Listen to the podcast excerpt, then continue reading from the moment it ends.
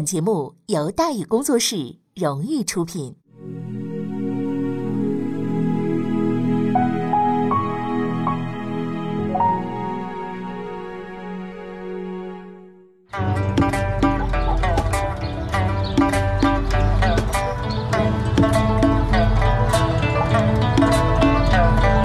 说书唱戏劝人方，三条大道走中央，善恶到头终有报，人间正道是沧桑。给您续上一杯茶，我慢慢的说，您细细的品。听大雨，话说。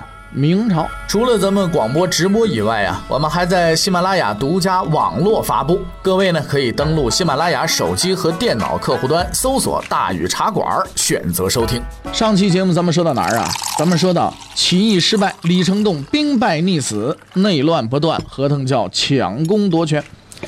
眼看着湖南很快就要被董云熙、陈友龙收复了，何腾蛟急了啊！为什么？他没功劳啊！赶紧就调郝瑶旗啊北上入湘，郝刚当然得用在刀刃上啊。按照何腾蛟的计划，郝瑶旗不是来帮忙的，而是来执行拆台战术的。郝瑶旗接到的第一个命令是，到靖州去偷袭陈有龙。你说何腾蛟损不损啊？亏你何腾蛟能想得出来呀！你拿陈有龙开刀，一方面拆董云熙的台，一方面也是为了私仇啊。原来陈有龙跟着刘承印投降清军的时候啊，曾经奉命前往贵州黎平府抓何腾蛟的家人。何腾蛟那小账本里边一直记着这笔账呢。陈有龙被郝瑶旗在背后捅了这么一刀，猝不及防败下阵来。清军趁乱逼近，宝庆再次陷落。陈有龙亲自跑到广西告御状。朱由榔、屈十四不想管何腾蛟的烂账，一直就是置之不理啊。何腾蛟横插一杠子。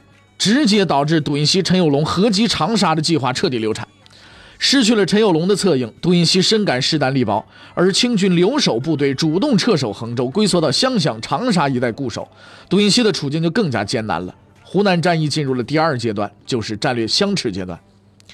好在杜云熙呢比较有这个战略眼光啊，从湘西出来的时候啊，呃，就派人呢联络活动在这个奎东山区的这个忠贞营。恳请李锦、高一公参与呢收复河南作战，他呢对忠贞营啊有再造之恩啊，重情重义的李锦、高一公呢没有拒绝的理由，当即率军开拔前往湖南参战。七月初一，李锦率前锋攻占夷陵，到九月份，忠贞营在常德完成了集结，经过短暂的休整之后挥师参战。十月二十四，忠贞营占领益阳，随后分兵进取湘潭、湘阴。衡山，还有湘乡，活动在湖南的何腾蛟也没闲着，终于在十一月初一攻克永州，接着重新夺回宝庆，马不停蹄向长沙赶来，啊，跟杜云熙抢了收复省会长沙的首功。何腾蛟没想到，杜云熙那个速度更快，啊，忠贞营在十一月十一日就完成了对长沙的合围，由于敌寡我众，兵力悬殊。杜云熙完全不必拘泥于为师必缺的教条，果断采取不留缺口、不分主攻助攻的战术，就像那个李云龙打平安县城似的，几个城门全是主攻，大伙一窝蜂冲上，抄家伙上去干啊！谁先打来谁就是主攻。从长沙城墙上望去，漫山遍野都是穿着各色衣服的南明军队呀，清军没可没见过这阵势啊，全吓尿了。勉强支撑了五天，到十一月十六，清军的守城将领损失殆尽，长沙是朝不保夕。值此千钧一发之际，何腾蛟以督师的名义向董云熙发出命令，急调忠贞营撤离长沙外围，开至江西救援金圣焕。董云熙一听就傻了眼了：“何腾蛟，你搞什么飞机你啊？到底是朱由榔给你发工资，还是多尔衮给你发工资啊？”不必诧异。这就是何腾蛟，眼看着长沙将被董云熙给拿下了，何腾蛟又玩了这么一手拆台，对吧？还是耍阴招呢？何腾蛟认为啊，长沙的清军已经被忠贞营打成了植物人了，自己还带着还还乡团玩过去踩一脚，不就大功告成了吗？对不对？你还还还让他什什么这个这个这这个人那个人的在在在这待着，待什么待呀？对不对？抓紧时间呢！赶紧把他们调走，我上啊！哼，我事实证明啊，有些人啊，他就是上不了台面，对吧？何腾蛟未免太自信了，太过自信往往还不如自卑。杜英熙不敢抗命，带着钟真营开赴江西，何腾蛟那个还乡团就顶上来了。但是呢，这还乡团不好使，始终啃不动长沙的顽敌，双方陷入了僵持状态。结果何腾蛟这个处境就是越来越艰难了，因为清军的援军正在马不停蹄地驰援长沙呀。早在钟真营抵达湖南的同一个月，北京的多尔衮就任命正亲王济尔哈朗啊为定远大将军，率军南下支援湖南的留守部队。不过呢，这支援军的速度啊稍微慢了点，钟真营都撤围了，援军还没到湖南呢。不是济尔哈朗不想快，他接到的其实是两个任务：先平定山东，再支援湖南。做出这样的安排，并非多尔衮有先见之明，会预感到何腾蛟会瞎搅和。而是对湖南的重要性认识不足，多尔衮战略上的失误，为杜英熙伺机收复湖南提供了便利。但是呢，由于何腾蛟两番的拆台，为清军在湖南的留守部队争取了极其宝贵的喘息时间，搞得多尔衮都很想给何腾蛟加官进爵，是吧？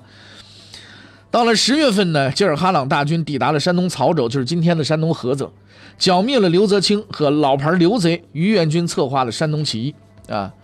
于元军的历史啊，可以追溯到万历时期。从那个时候起呢，山东西部的这些个饥民呢，就组织起来，以榆树林为掩护，挖地道、打游击，或者声势相当的浩大。金生桓、李成栋易帜之后呢，闲居在北京的前明降将刘泽清啊，感到说这个清朝啊，这个清廷国运渐衰，就派亲信李化京呢，在山东联络于元军，开展了抗清斗争。义军呢，在山东西部攻城略地，甚至波及到毗邻的山东巨野府、直隶这个北直隶大名府，就是今天河北大名啊，还有河南归德府等地。哎呀，多尔衮十分的震恐。多尔衮调山东、北直隶、河南三省兵力会剿，义军寡不敌众，节节败退。李化经率残部呢，据守曹州。吉尔哈朗大军抵达之后，会同进剿的三省清军攻下了曹州，李化经被俘获，牵出了幕后主使刘泽清。到十月二十五，刘泽清、李化经。全部被处死。完成了山东的这茬任务，吉尔哈朗率军继续南下，在永历三年正月进入了湖南境内。何腾蛟率还乡团不战而逃，与马进忠部退守湘潭。湖南战役进入了第三阶段，全线溃败。正月二十一，济尔哈朗大军逼近湘潭，自知不敌，又对何腾蛟失去信心的马进忠向南撤退。何腾蛟瞬间成了光杆司令。次日被破城的清军俘获，二十七日不愿投降的何腾蛟被清军处死。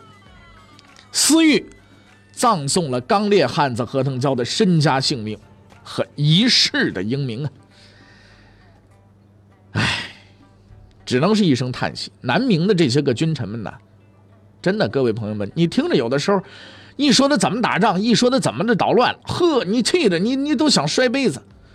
但是你再一看他死的时候，嚯，这个一忠烈呀，啊，也没什么话可说了，对吧？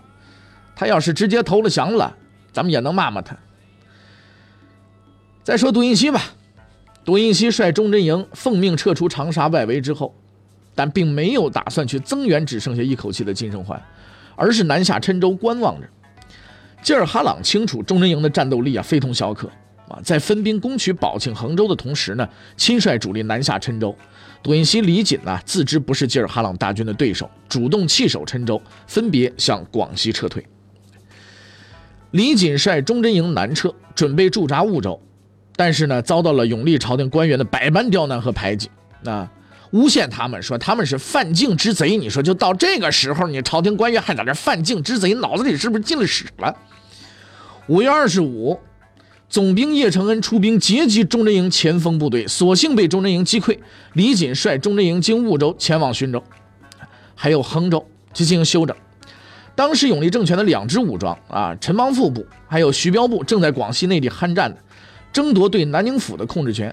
双方从永历二年九月打到永历三年正月，政治手腕高明、作战指挥拙劣的陈邦富渐渐处于下风。看到钟真营南撤，陈邦富呢就盛情邀请李锦出手相助。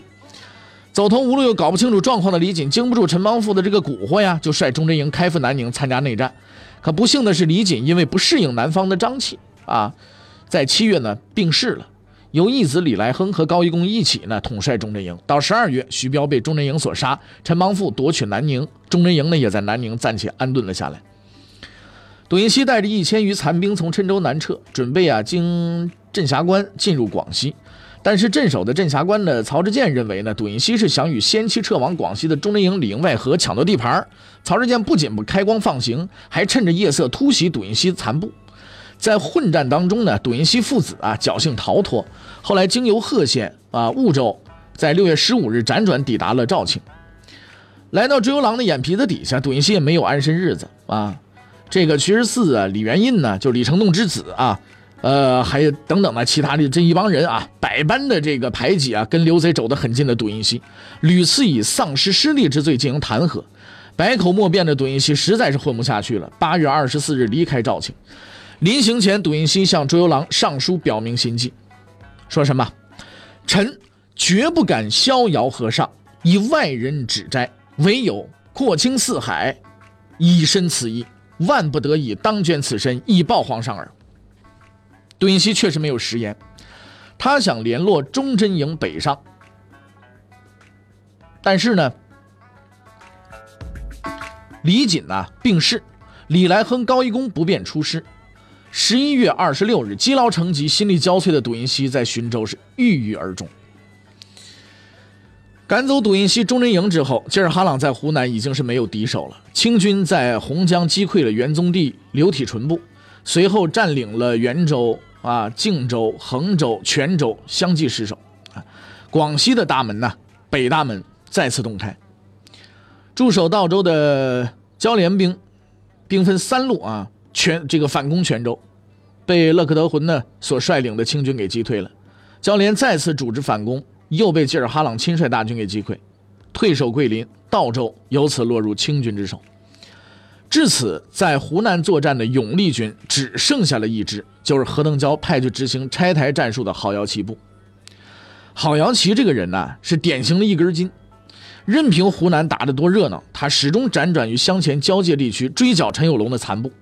陈有龙告御状未果，返回湖南跟郝瑶旗死磕，结果呢，在混战当中啊，阵亡了。清军向西突袭，正忙着追穷寇，毫无防备的郝瑶旗，郝瑶旗部一路溃败到了广西庆远，清军一路打到了贵州黎平府，湖南全境这就已经全部进入了清军之手了。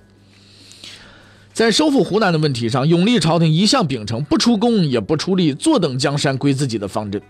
如今仗打成这个样子，永历朝廷上下的意见也是高度一致。啊，这个湖南惨败得有个说法。罪魁祸首当然是成事不足败事有余的何腾蛟嘛，但是此人已死，是有事烧纸啊，上哪儿找他问责去？想鞭尸也办不着啊，尸体在人清军手里了，你谁敢去要去？何腾蛟这就算一了百了了，那得有活人出来背锅呀。当然首选的就是杜胤熙了。哎，刚才说过了，杜胤熙一到肇庆就背上了丧失失地之罪的黑锅了嘛，幸而见疑，终而被谤嘛，你上哪说理去？逃跑的追游郎其实挺器重杜胤熙的。他既能干实事儿，又不拥兵自重，比什么屈十四、何腾蛟这帮子人强多了，真的。但是追游郎没多少话语权呐。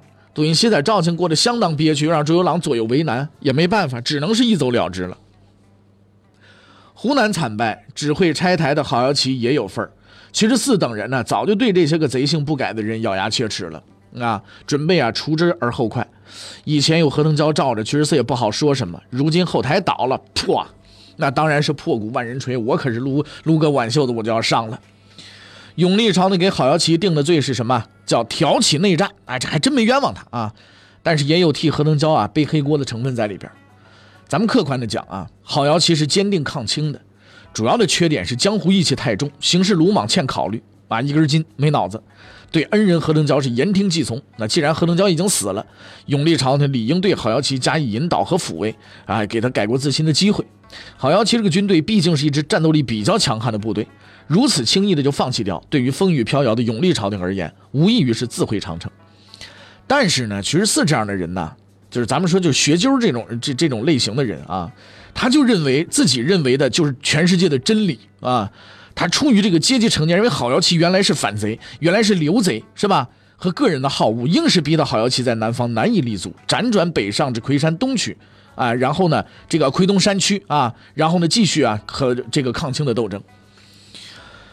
到了这个永历二年八月份，吉尔哈朗大军被紧急调回了北京，永历生命线的湖南一夜之间又成了烂尾楼。进入了权力的半真空状态。但是除了教练赵印选、胡一清四级收复泉州、守住广西的北大门以外，朱由榔、屈十四再也派不出像样的部队去收复失地了。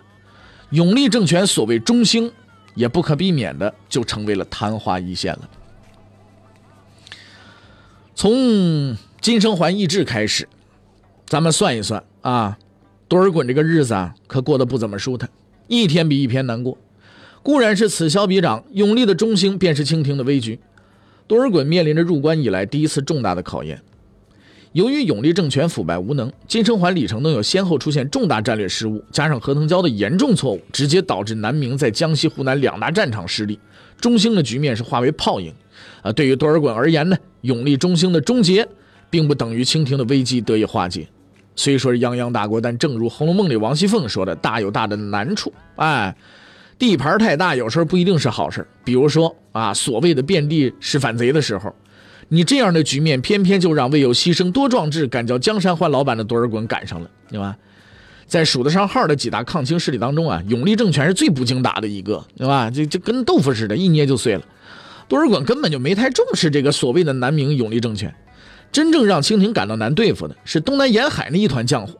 当然了，这伙人时时刻刻都没消停过。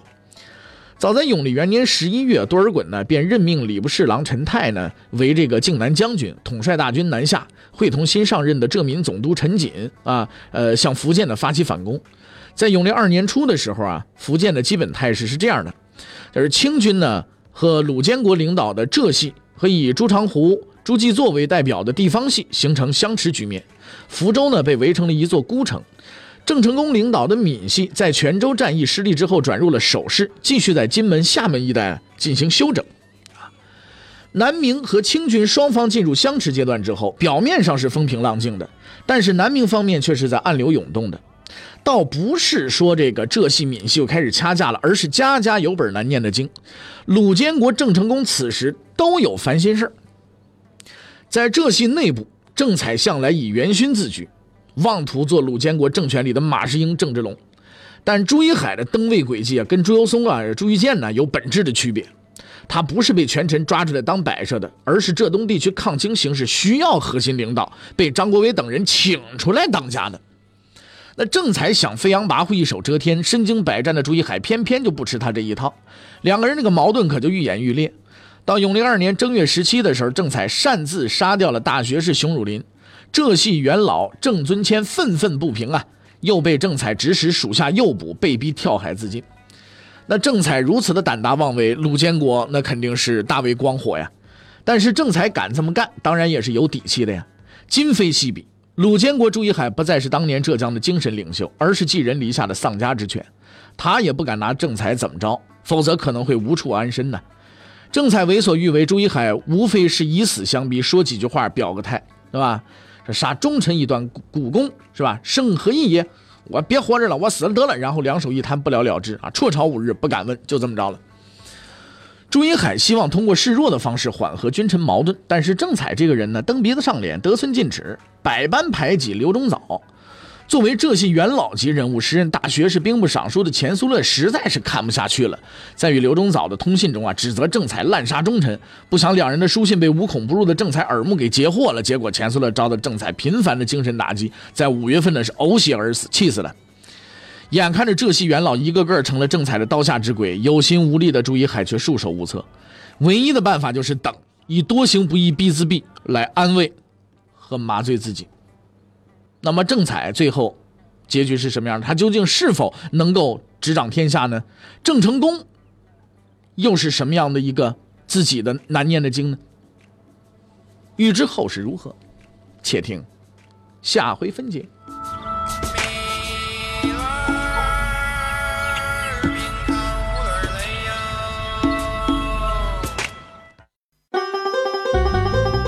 各位你想跟大禹交流吗？你想跟大宇辩论吗？你想给大宇指出错误吗？来微信吧，微信搜索订阅号“大宇茶馆”，哎，就能实现了。记住啊，宇是宇宙的宇。